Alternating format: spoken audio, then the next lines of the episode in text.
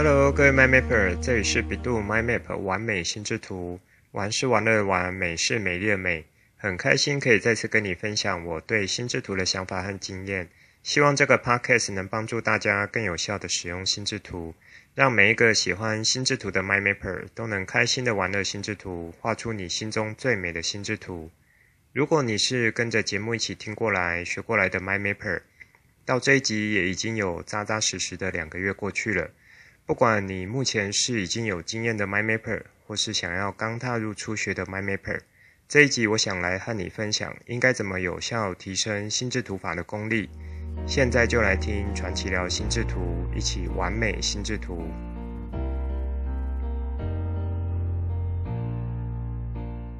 上一集节目聊到了心智图法的应用，我有提出一些应用的角度，以及有邀请你可以边听我的 Podcast。边看我每周的文章分享，上一周的文章分享主题正好是关于应用方面的。那当然，心智图法的应用不只有我提到部分，还有许多是你还没有想到，或是说连我也还没想到的。我后来想想呢，借由这种方式好像也不错。就是你除了听我的内容之外，如果还有一个实际的心智图范例可以参考，应该会对我所要讲的东西有更深的理解。当你有了更深的理解之后，在使用上也就能够更好的使用出来。所以之后我的节目会尝试结合一下我每周所分享的东西，就是在脸书 po 文的内容，这比较属于文字、图像、视觉上的；那以及结合在 Podcast 中的内容，比较属于听觉上的。如果同样的一个资讯或观念，可以借由不同形式的刺激和输入到大脑。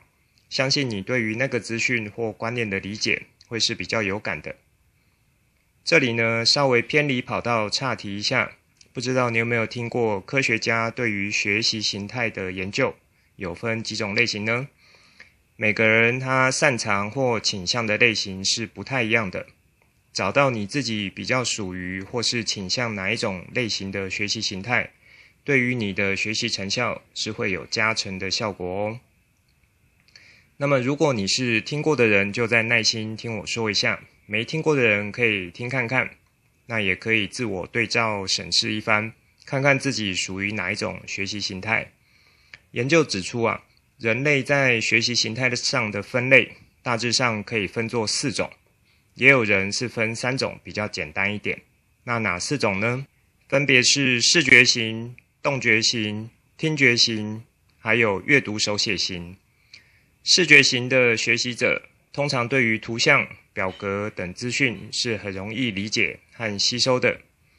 听觉型的学习者是善于听声音、旋律和节奏，就是透过声音进到脑袋的这条路径可以比较快掌握。动觉型的学习者，也有人说是触觉型，这种人的学习总是要透过动手操作，或是在活动中。他的思考会是比较容易，比较能想清楚。最后一种是阅读手写型，上面说有人分三种，就是会把这种阅读手写型和视觉型是放在一起看的。那阅读手写型这一型的学习者，他的特征呢，就是透过大量的阅读，不管文字或图像，那以及会借由手写的方式来帮助自己吸收资讯以及思考。这种分法其实没有绝对，什么意思呢？就是说，大部分的人多半是混合这几种形态的，只是其中一种的倾向或是比例比较高一点。但不能因为知道自己属于哪一种，就只有用那一种的学习方式，这样子就有点矫枉过正了。而是说，知道自己倾向哪一种的学习形态，可以在学习新东西的时候，对于比较困难的部分。尝试将不擅长的资讯或是资料转换成自己倾向的类型，就会比较容易、比较有效率的进到脑袋。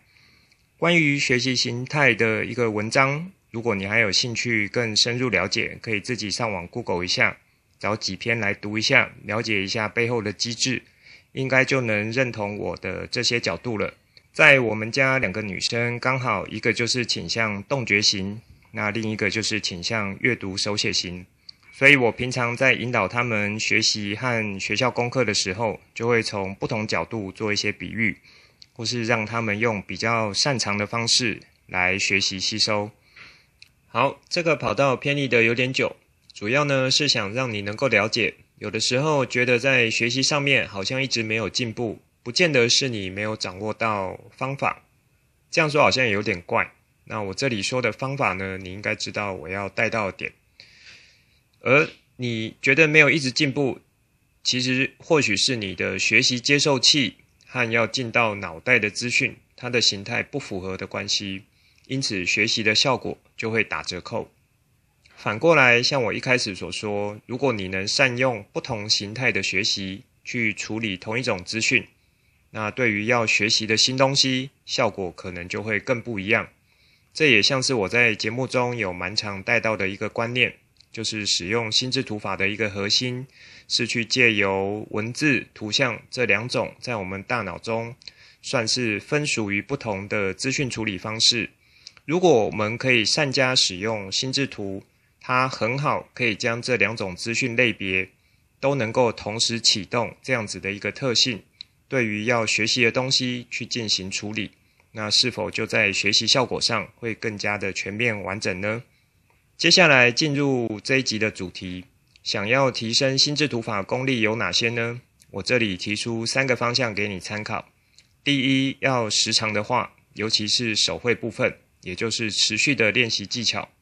第二，看书，除了心智图相关书籍，其他类型的书籍也很重要。第三，向高手学习。接下来我一个一个做展开。首先要常画这件事情，我应该不止在一次节目中提到，在开播前几集提到学心智图应有的态度中，也是有提到这个点。为什么要常画呢？因为常画你才会跟他熟，跟他越熟，你要使用它才会越顺手。还记得我有用大脑的魔法棒来比喻心智图法和我们大脑的关系吗？你从这个角度想。大概也就能理解我的这个点了。魔法棒呢，比较像是一种介质，就是它可以传递你心中的想法，你真正的实力，透过一串咒语，然后借由魔法棒把你想要的魔法施展出来。心智读法也是这样子。如果你现在觉得好像怎么用都卡卡的，或是怎么没有像我节目中提到会有那种不可思议的功效发挥出来。那很可能是你还不知道如何正确的使用这个魔法棒，或是在一些应该要打稳基础的地方还没做到位，所以你要使用的时候会用不太出来。这里我有想到一部电影，应该是去年二零二零年还是更早以前上映的，叫做《二分之一的魔法》。那它算是一部动漫啊，就是在应该是迪士尼还是梦工厂出的。它蛮适合全家一起做观赏。影片中呢，有带到面对挑战的勇气，然后要持续练习，以及相信自己这几个元素。主角一开始很幸运是有遗传到会使用魔法的能力，但因为当下很多人呢都很久没有使用魔法了，生疏了，以及要用的时候技巧方法不足，心态观念信心也不足，或者可以说整体来讲就是基础还不够稳。因此，在故事的前半段用魔法都用得二二六六的，到后来经过一些波折，他知道了自己的使命，以及找到了信心，也知道了怎么有效地念出咒语，他的魔法就变得非常厉害。这里所说的基础还不够稳，就是除了技巧之外，也包含了信心。这其实就很像我在说学心智图，一定要从心法、技法，或是观念方法这两个角度。去学的，蛮推荐这部电影的，而且孩子也很喜欢看。因此，时常的练习画心智图，其实就是提升心智图法功力的不二法门。尤其又以手绘的方式来画，是最推荐的。这周我的脸书贴文也正好是分享到一篇提笔写字和画画可以带来的好处，尤其是对于大脑它的一个活跃，或是说防止。呃，大脑的一些退化，那甚至在情绪上面都有一些正向的帮助。有兴趣的 MyMapper 可以再去看一下，我有将连接放在节目单的叙述中。运用手直接的拿笔，不管是写字或是画画，一定程度都会刺激我们的大脑比较活跃的运动，包含了思考的深度和广度。当你的大脑有比较深和广的思考活动时，其实这中间产生的化学变化就很值得期待了。心智图法就是基于大脑的自然思考方式所架构出来的，因此你有在使用心智图法，尤其是手绘心智图的时候，也能同时带动你的大脑进行好的思考活动。光这样子想，不就是一件很棒的事情吗？手绘的好处，我在好几集节目中都有提到。如果你是新的 MyMapper，也欢迎你可以从头听一遍。如果是一直跟着学习的 MyMapper，一下子想不起来，也欢迎你再回头去听，然后可以用调快速度的方式听，效果应该就会不一样。对于内容的吸收也会更加的具体。那我这里也再做一下手绘心智图的好处的一个说明。手绘心智图的好处可以和软体画心智图这件事情一起来看。我也有在几集的节目中提到过几次。某个角度就是在手绘部分，它让人觉得好像不太好的地方，也就是蛮花时间这件事情，正好是可以帮助累积心智图法功力的地方。反过来，在软体画心智图也是一样，它让人觉得很方便的地方，但同时也是局限了你的思考深度和应该有的刺激，这样子的一种累积过程。再来是第二个，我认为可以提升心智图法功力的方向，也就是看书。除了心智图法相关的书籍外，其他种类的好书也非常推荐。其中，在心智图法相关的书籍中，目前市面上关于心智图的书已经很多元了。记得我有在其中一集带到，这几年的书籍类型已经从比较单纯是教技法方法这个角度，转向一些情境场景的应用类型。这在我看来其实是件好事。那么，我推荐各位看的书主要会有三位作者，我有将这些资讯放在节目单中，都是博客来书店的连结。其中有一些会是大陆地区出版，那和台湾这里出版内容应该是差不多。有一些是修订的版本，不管如何，就是依照你们自己的方向来做选择就可以。我推荐的三位作者是谁呢？第一个当然就是在一九七零年代提出心智图法这个工具，并且终其一生都致力推广这个大脑思考的一种创新方式。并且在全球各个角落都造成了很多很多的回响，以及提升了许多人在学习上、思考上的成效。有猜出来了吗？答对了，他就是东尼·博赞先生 （Tony Buzan）。他在二零一九年四月的时候离开了大家，非常非常的可惜。他一生的著作非常多，如果要用比较广的角度来看，就是关乎于大脑和学习这件事情上面的各种领域。几乎都有在他的书籍中有涉猎到，有提到，也因此他有创立的一些机构举办的世界性的比赛，像是世界记忆大赛、世界心智图大赛、世界速读大赛。我有在一集中提到，二零一九年的世界赛是在北京举办，那当时我有这个机会去代表台湾过去对岸亲身感受一下，以及世界记忆大赛这件事情也蛮有趣的。目前台湾有一位是经过认可的世界记忆大师，拥有记忆大师头衔的人。那我想目前应该也只有他一位啊，就是台湾唯一的一位。可是你们相信他目前还只是一位大学生吗？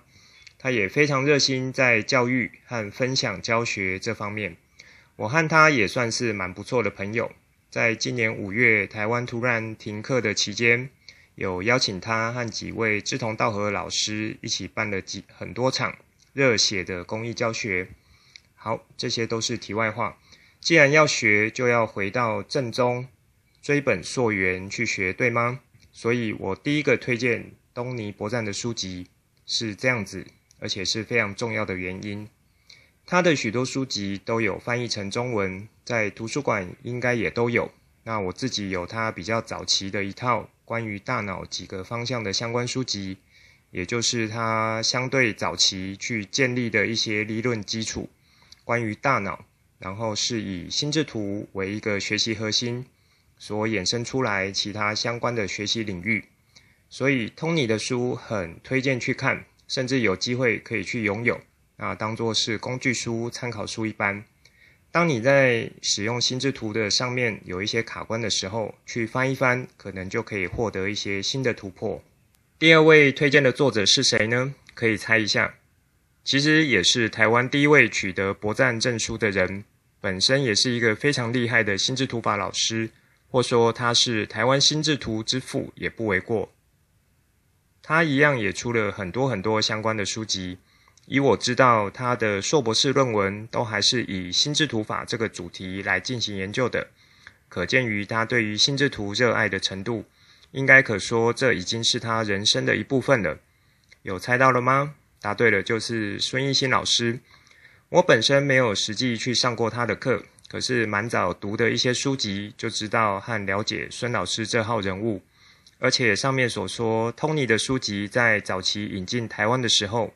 其实就是由孙老师作为主要翻译者的工作，因此你在读 Tony 的书籍时，就可以同时感受到有来自两位大师给你的加持。光这样子想，是不是就会觉得提升功力的效果就更不一样了呢？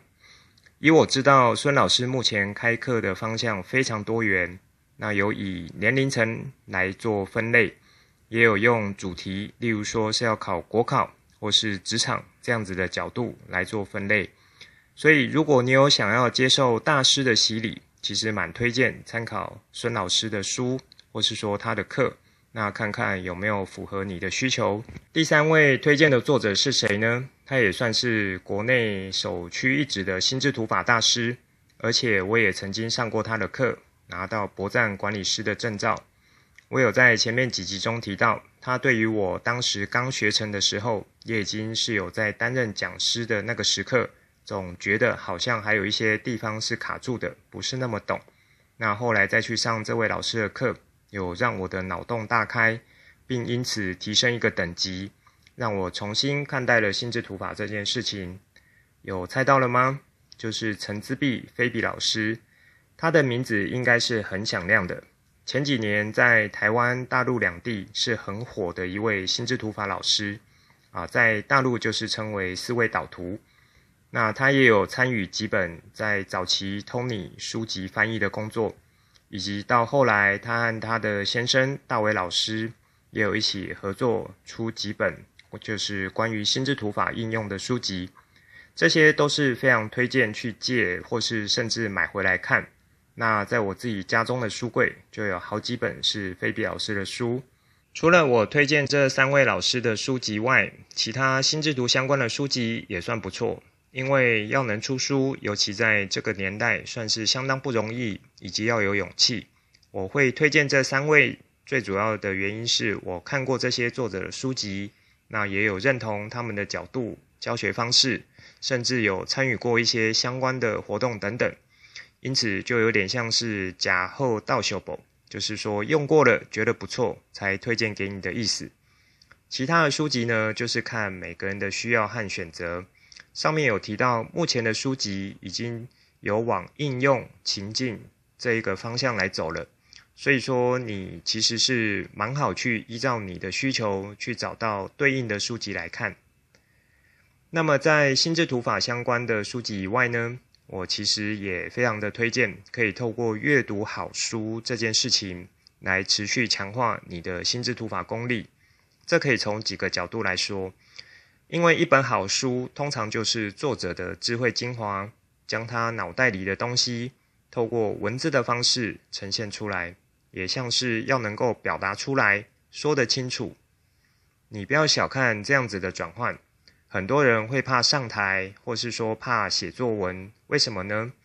因为他明明脑袋已经知道东西，可是，一旦要他转成说出来或是写出来，好像就会卡住。你可以想一下自己从小到大有没有这样子的经验呢？应该每个人或多或少都会有，对吗？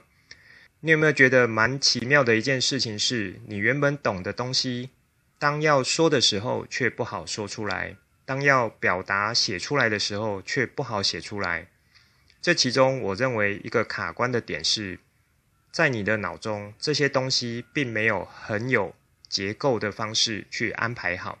也就是说，你还想不清楚，因为你想不清楚，所以你会说不清楚，或是写不清楚。还记得我有说过，大脑是喜欢跳跃式的思考，以及为会将看到的关键字或线索自动形成一个完整的故事吗？这中间有一些就是会和原本的事实有一点出入的地方，但是大脑没有很仔细的去顾及到那么多，因此即使你已经懂的东西或是道理，但当你要很有条理的说给别人听的时候，其实还有一段相对复杂的流程。是必须要去学习和练习的，所以啦，因为大脑这样子的特性，就会觉得，诶，我已经把资料读进去了，已经懂了。可是当我要转换出来成一个完整故事，尤其是要讲给别人听，要很有条理的说出来、写出来的时候，其实经过这样子的一种还原过程，反而是需要更复杂的一个程序，不能只有自己懂就好。那还要别人可以看得懂或是听得懂，因此它背后是有更多的细节和完整的部分是需要顾及到的。那心智图法其实在这部分就可以提供蛮有效的方式，就是可以让你容易的将资讯带进脑袋，那也可以容易的把资讯带出来。这里可以请你回头听一下第十集的节目，我有介绍今年毕业的一位高中生。他如何利用心智图帮助他在平时的学习上面，尤其是在写作以及英文写作方面。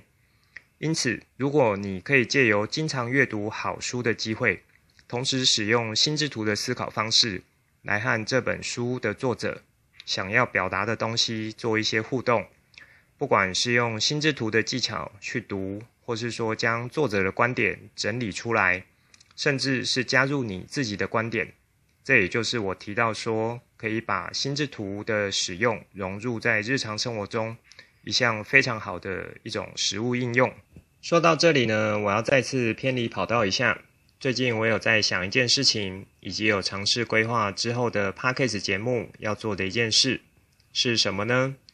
就是我觉得一些不错书籍，想要利用心智图的方式来带大家走一遍，整理一遍。或是说做一些导读这样子的方式，那当然这中间是需要一点时间来做准备的，还有做一些转化。就像上面所说，脑袋要想得清楚，才能说得清楚，表达得清楚。很多事情我可能自己操作上是 OK 的，可是当要转出来，要讲得有结构，然后又可以让大家听得懂，这其实是需要一点时间来做一些调整的。所以就请大家期待一下下喽。接下来第三点，可以提升心智图法功力的方式是什么呢？就是你可以去找高手做学习。这里的学习不限于上课，那还包含前面提到的看书，就是看大师级的书，看高手的书，也是一种提升功力的方法。还有多看高手画的心智图，尤其是手绘的心智图，从中去找到。观察可以带给你新的方法，触发你新的东西。这和我上一集教你们怎么去看懂心智图的技巧有关。如果你可以看懂高手画的心智图，类似你学会了鉴赏的能力，这样子你对于心智图的了解以及你要使用它的方式，都会产生一些质变，而且是往好的方向去质变。因此，向高手学习呢，就包含了观摩。读懂他画的心智图，请教互动、上课学习，还有阅读书籍等等各种方面。这个观念呢，我在这几集中有开始提到，也算是我制作这个 podcast 的宗旨之一，以及我每周分享的文章都算是有带到一些心智图法的核心观念。那也是希望大家可以从比较轻松的方式重新来认识心智图。啊，我自己有回头看一下，我开始建立完美心智图脸书粉砖。当初要成立这个粉砖，也就是想要透过分享我知道，或是说关于心智图的东西。一开始分享的比较杂一点，一阵子之后就把这个形式固定下来。也就是我看了一篇文章之后的启发，或是说自己去上课后的一些心得感想，或是说当下有什么样的议题。触发了我在学习心智图方面的想法，那我后来就是以这样子的一个方式，作为呃每一周的文章它的中心主题来制作。同时呢，我也会在每一周的文章中带到我做这张心智图的一些角度，包含是观念和方法。这样子每周一篇文章做分享，做着做着，不知不觉也几乎满两年了。所以我在这两年中也产出了应该有超过一百篇的文章，啊，没有超过的话也接近一百篇了。那一百篇文章的意思是什么呢？就是它其中也包含了一百张的心智图作品。不管是手绘还是软体化的心智图，那我的目标其实就是希望透过好的内容分享，可以让你在学习的路上少走一点冤枉路。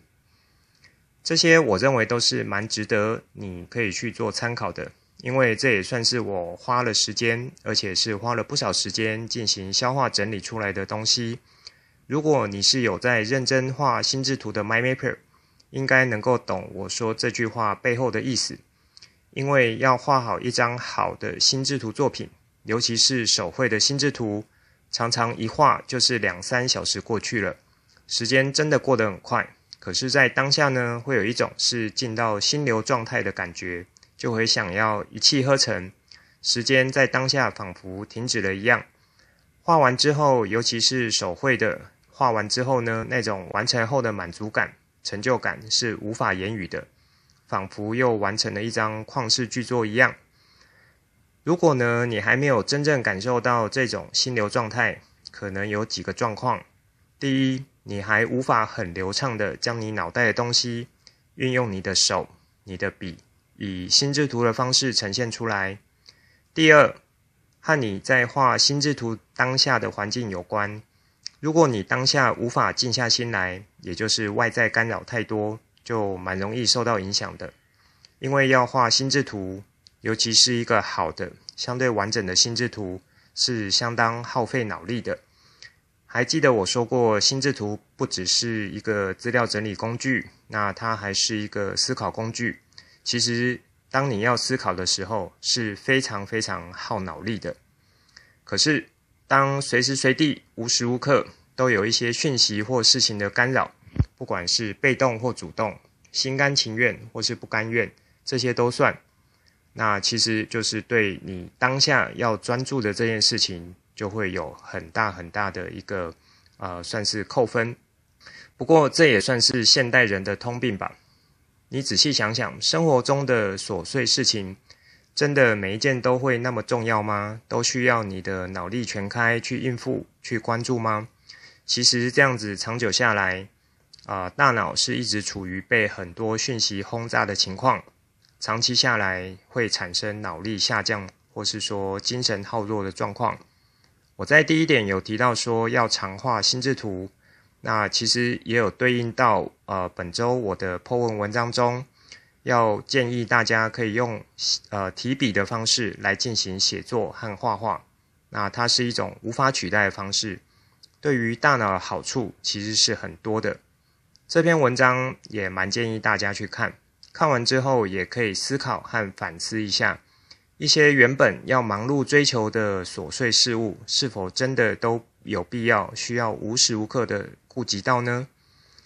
而反过来说，你用手绘的方式来画心智图，其实还有一个算是额外的好处，就是当你手绘的同时，你的大脑是需要专注的，也是需要思考的。一定程度是利用心智图这个方式帮你做整理，也就是说，呃，去帮你做脑中思绪的整理。这就有点像以前的电脑，它使用一段时间后，其实是需要做手动整理的。所以，当电脑使用一段时间进行一次重整，对于电脑的效能是可以有帮助的。同样的，以好的方式去重整你的脑袋，对你的大脑也是好处多多。因此，在第三个找高手学习这样子提升功力的方式中，其中一个就是直接跟高手做学习和请教。因此，除了我的文章很欢迎你可以做参考，那我的 Podcast 可以来做聆听之外，我也非常欢迎你有什么想法，或是说有画好的心智图，都可以透过不同的管道来和我做互动。之前因为停课关系，我原本有接洽一些课程，有一些停止，那有一些是转线上。啊、我也在这暑假的期间有做一些思考和调整，我自己的一些教学方式。所以你听了我的节目，看了我的文章，觉得有学到东西，那我的角度是你想要再继续做 follow 的，很欢迎你可以来和我约上课。哦，目前有进行基础班、进阶班，或是也可以依照客户的需求来做一些主题性课程的安排。这部分呢，算是为自己做一些 promote，那打一些小广告。